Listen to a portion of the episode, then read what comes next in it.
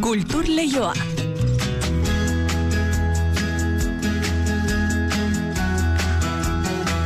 next category. Got it. Well, here are the nominees for Achievement in Sound. All Quiet on the Western Front. borrotxategi, arratsaldeon. Arratxaldean inigo. Los Angelestik zuzeneko soinua duzu hause. Zinema Akademiak, orain txiari baita iragartzen, nortzuk izango diren Oscar sari- sarietarako izendapena lortuko dutenak, Hori da. eta ez dugu itxeropena galduaz. Ez. Akaso Euska, Euskal Ordezkari bat izango dugula Los Angelesen hortan. Horixe da bai, e, lauro geita ama bosgarren Oskar sarien gala hautsailean izango da, 2008 irukoa, eta orain txeari dira, ba bertan hautagaiak zeintzuk izango diren jakinarazten, eta amazazpi kategoria baino gehiago dira, Hoien artean, espero dugu edo nahiko genuke behintzat Beatriz de Silva zinegile Euskaldunaren tula filma izatea. Eta esan duguna begi bat hortxe jarrita daukagu, ia zer dioten, eta ba, kontatuko dizuegu institutuan jazarpena edo bulina peiratu ostean zinegile eta gide honek ba, bere lehen labur metraian aurtzarotik hasitako emozio zein sexu ezik eta aldarrikatzen duela. Ba, kultur lehioa zabalik den bitartean albisterik balego, inigo berala jakinaraziko dizuegu. Bai, ordu bi tardiak jota dira Euskal Herrian, goizaldeko bost erdiak jota Los Angelesen, baina, esan bezala, orentxe ari dira Oskarretarako izendapenen berri ematen. Da, bai. Living. Written by Kazuo Oskarretatik baina etxera etorriko gara eta Bizkaiko Foru Aldundiak bere museo eta aretoetako 2023ko programazio aurkeztu duela ere kontatuko dizuegu. Foru Aldundiaren esku Bizkaian zehar zabaldutako 12 guneetan erakusketak, jarduerak eta argitalpenak izango dira. Nabarmentzekoen artean badira hainbat eh, proiektu, besteak beste Bermeoko Arrantzaleen Museoaren 75garren urte urrena, Euskararen Museoaren berrirekiera eta behiniko erakusketen zabaltzea eta Bilboko rekalde aretoari eman nahi dioten aldaketa. Erakusketez ari garela Iruñeako ziutadelako labean Ester Garzia Urkijo artistaren argi eta soinu instalazio ere zabaldu da. Martxoaren amabira arte izango da ikusgai artista Madrildarraren instalazioa. Margarit Duras zinemagile frantziarraren obran inspiratutako lana da. Eta Euskal Herriko Unibertsitateak antolatuta arte romanikoari buruzko jardunaldiak izango dira gazte izan urtarrilaren hogeita bostetik maiatzaren amarrera bitartean. Jardunaldiak seigarren edizioa dute eta urten sei hitzaldi izango dira. Templu erromaniko baten sortze prozesua da, aurten aukeratu duten gaia, eta besteren artean eliza bat egiteko prozesu ere azalduko dute. Antzeslanak ere baditugu gaur aipatzeko, hobe isilik itzia rituñok eta Ramon Agirrek begonia Bilbaoren zuzendaritzapean ondu duten lanik berriena da. Ostegunetik igandera, donostiako antzoki zarrean izango dira emakumea eta gizona, bikotea, solasean zirika, ez da sumatuko ditugu, batak barrutik ateratzen zaiona esaten baitu, besteak isiltzea erabakitzen duen bitartean. Eta beste antzazlan bat ere bai Iruñako gaiarre antzokian gaur estrenatuko dute La Casa Cuartel de Bernarda Alba antzazlana. Gurekin espero dugu Federico García Lorcaren obra honetan Adelaren paperean murgilduko den Leire Lareki aktorea. Ea ze kontatzen digun estrenaldiaren atari-atarian. Ordubiak eta ia hogeita mezortzi minutu asgaita zen gaurko albisteak aletzen arratsalde onda izule entzule. Kultur Leioa zabaltzera goaz, Euskadi irratian.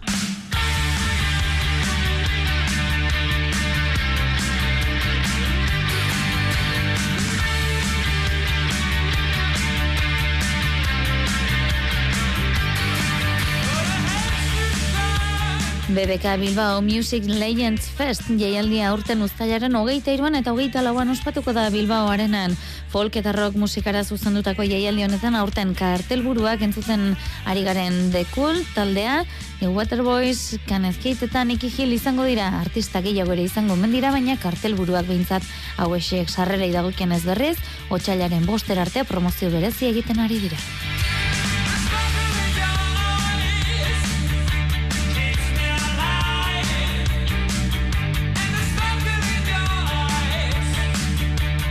Eta doinu bekin egingo dugu Bizkai aldera hogeita marrerakusketa eta egun jarduera baino gehiago Bizkaiak erabateko zuko atera nahi die bere amabi museo eta gela kulturalei 2008 irurako programazio zabalaren bitartez beti ere lurraldetasuna eta nortasunaren balioak lehen etxe ziker zabala.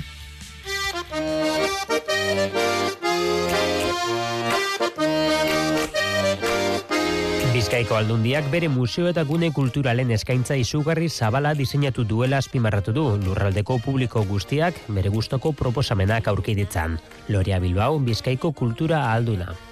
aldi baterako antolatuko ditugun hogeita hamar bat erakusketa baino gehiago. Eundik gora jarduera. Eta horretaz gain, baita ere, argitalpenak ere. Uste dut, osena batetik gora doazela, egingo diran urterako aurrikusita dagozan argitalpenak. Ba, gure kultura, gure ondarea, gure historia, eta azken gure lurralde nortasuna, guztion eskura jartzeko, Hiru mugarri azpimarratu dira 2023 ontarako, lehenik eta behin urte urrena ospatuko baita abuztuan, Asier Madaieta Bizkaikoako zuzendari gerentea. Urte hurren badaukagu, e, kasu honetan Arrantzalen museoak 75 garren urte hurrena betetzen dau, eta oraindik gaur egun martxan dagoena, orain dela urte batzuk barriz daute, Hortaz gainera, rekalde aretoak bilakaera izango du kanpo zein barrutik. Uda baino lehen irekiko da moiu inguruan den gela artistiko honen bigarren atea, iparragirre kaletik. Rekalde aretoak egin dauana da oso ibilbide oparoa, ez? Beste input bat emon behar jakola egindako ibilbidearen ondoren. Orduan, zer da egin behar dana? Ate bat ireki etorkizunera. Rekalde aretoak zarbide bi izango ditu, baina horrek ez, horregaz batera egiten ari garena da e, prozesu parte hartzaile bat, hausnarketa sakon bat rekalde beste modu batera posizionatzeko. Alaber euskararen etxean lanak bukatu dira eta proposamen ludikoak izango ditugu, izkibridoak edo ostopostoak. Arkeologia museoak ere zazpi erakusketa izango ditu, haietako hiru tamaina handikoak, lehena megalitoak izenburupean. Proposamenak egunetik gorakoak dira orotara. Jasoaz, Santimamineren ibilbide guztia, mila bederatzen dama sortzi garren urtean, hasi zirenetik hango induzketak, ondorio guztiak aurkitzen joan izan diren gauza guztien barri emanaz. Beste ekintza batzuk Euskal Herria Museoan, ondarea berbetan, literatura eta e, ondarea, kultur ondarea jasotzen batzen dituen ekintza bat, eta zelan ez museoen gaua. Muskizera joaz, la ferreria del, del, po, del Pobal, benetan leku magikoa. Erakusketa txiki bat, haize horratzei buruzkoa, denbora seinaleak, Ondare aretoak, La Enkartada Fabrika Museoak, Muñatones Gazteluak edo Txakolin Museoak ere aukera berriak ekarriko dituzte urtean zehar, asko eta gehiago lemapean ematen den programazio zabal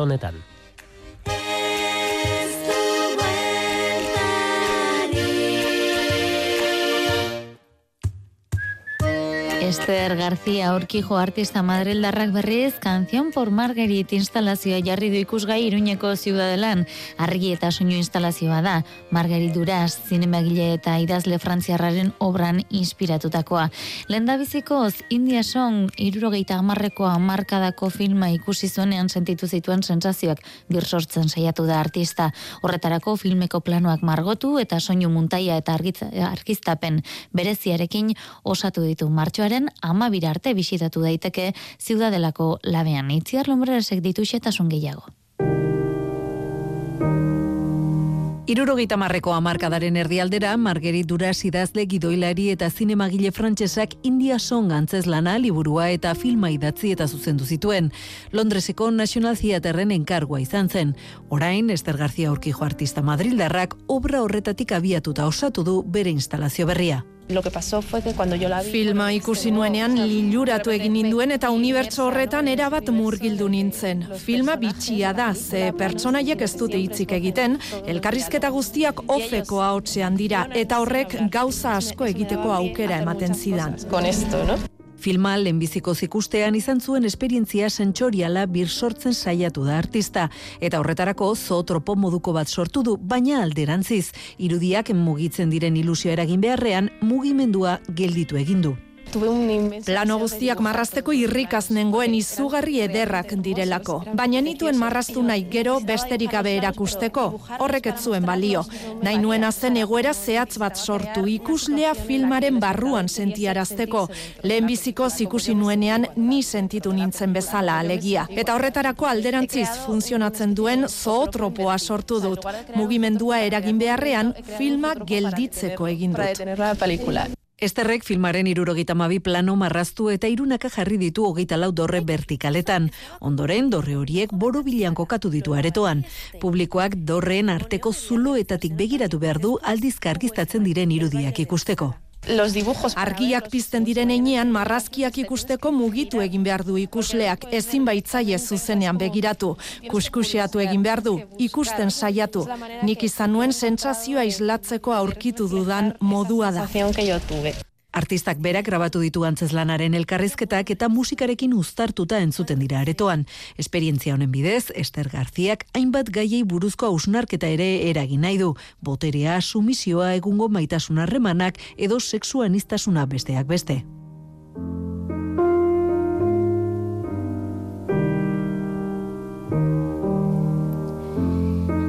Eta Euskal Herriko Unibertsitateak antolatuta arte erromanikoari buruzko jardunaldiak izango dira gazteizen urtarrilaren hogeita bostetik maiatzaren amarrera bitartean. Jardunaldiak seigarren edizio dute eta aurten sei itzaldi izango dira.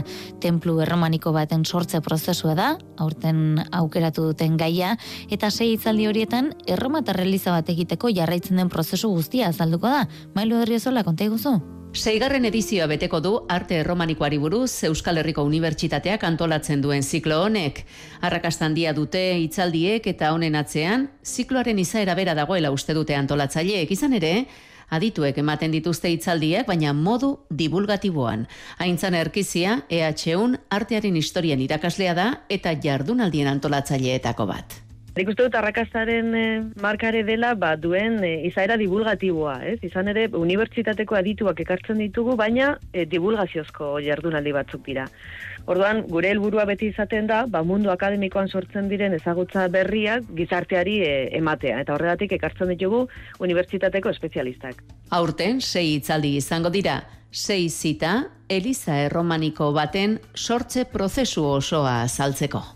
Aurtengo erabaki dugu, e, guzira sei itzaldi izango dira, eta erabaki dugu gaia izatea templu erromaniko bat nola eraikitzen den. Alegia guk eh, Eliza erromanikoak ikusten ditugu, baina azaldu nahiko genuke zeintzuk diren eman beharreko pausuak Eliza erromaniko hori eraikitzeko.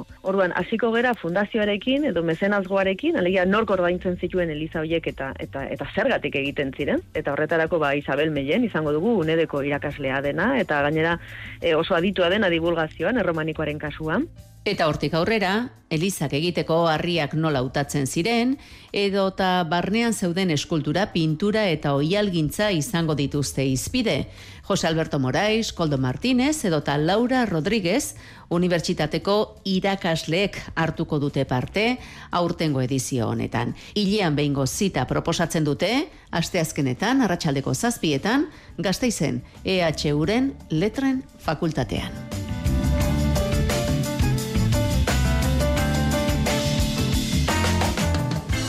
Frantziako tradizioa da, Ipar Euskal Herrian lendabiziko izanen duguna, ostira honetan hain zuzen, konservatorien gaua ospatuko baitute baionan eta estilo eta disiplina asko izango dira, baina Andoni Lizeaga konteguzu zer den konservatorioen gaua?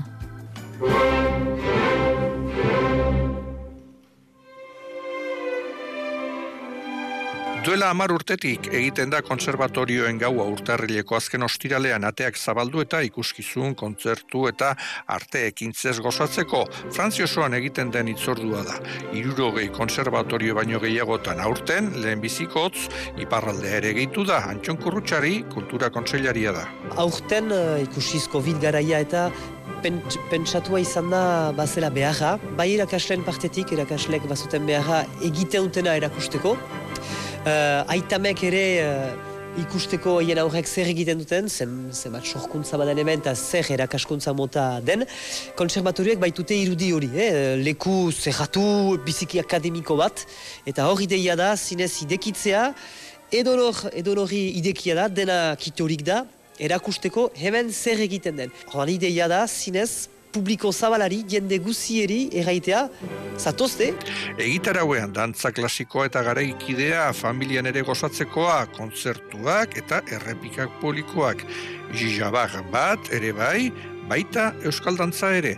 Eh, gauza guzi horiek, erakasleen bidez, proposatuak dira bai tailer batzu, parte hartzaileak, edo ere jartzen alda eta ikasleek edo erakasleek aurkezpen bat egiten dute, bideo edo, ala, e, tailer zinez desberdinak, eta memento berian badira hainitz tailer batzu egan nahi du, id, ideia da, jendea mugidadin pasatzea batetik bestera, ala, bada, bada gau, gaualdi osoa gainera, zazpi horren badira, eta iniziatiba, hainitz, iniziatiba guzti horrek erakusten dute zenbat uh, positiboki hartu duten erakaslek, eta zenbat nahi izan duten parte hartu, eta ze plazerarekin. Berrogei ikusgarrin guru baionan arten iriko konservatorioan rabelekoak, endaiakoak, harmoniakoak horri zanen dira aurten, aita bitxia, Thierry Malandan koreografoa.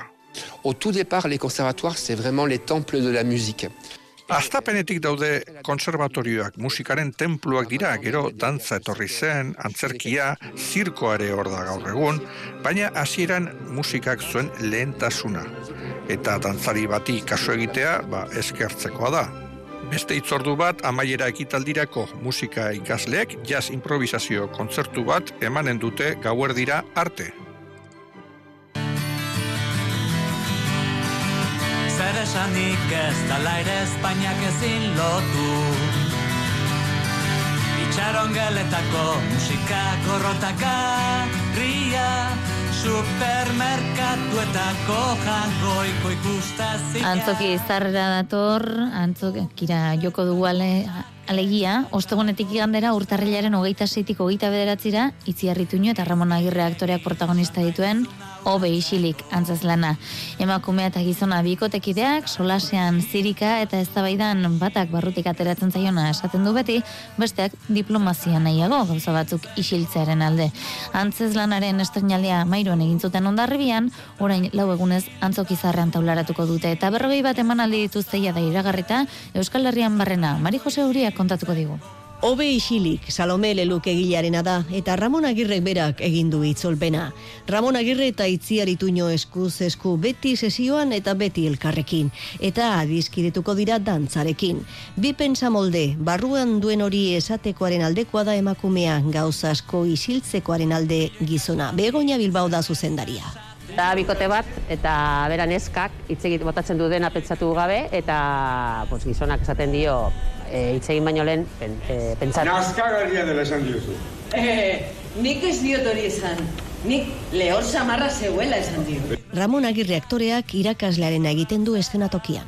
Bera taxista da ni naiz e, unibertsitateko irakaslea eta nik esaten diot, eh, filtroa behar da, bizitzan tan, eta gizartean ezin dela, eh, esan eh, non nahi eta zer nahi. Bueno, pixate, pentsatu behar esaten izketan hasi aurretik eta hori hau beriko gure ez da Itziaritu ino da taksigidaria pentsatzen duena esatekoa. Komediatik badu antzeslanak eguneroko kontu harinen inguruan solasean, patinetea, gazta tarta, edo zer gauza, baina baita pisu handiko gai garrantzitsuak ere, aldaketa klimatikoa, irasoak, politika, barre egiten duen hori entzuten, a ber, beloari buruz, a ber, batak zenpetzatzen duen bestea bortxaketa, be, hau, noiz dan bortxaketa bat, noiz ez. Hau da, gaiak dira, komedia egiteko latzak. Dena kontatu behar alda, pentsatzen den guztia esatea komeniote da. Ez ote da hobe batzuetan isili gelditzea, eta barruan esan gabe gelditzen denak ez ote du berriz kalte gehiago egiten. Gira eta buelta, hausnartzeko eta bide batez ondo pasatzeko parada emango duen antzezlana da, hobe isilik izenekoa. Ondarribian egin zen estrinaldia duela aste pare bat eta orain antzoki zarrean Euskal Herrian barrena, berroi bat emanaldi behintzat baituzte itzartuta. Kultur leioa Euskadi irratian.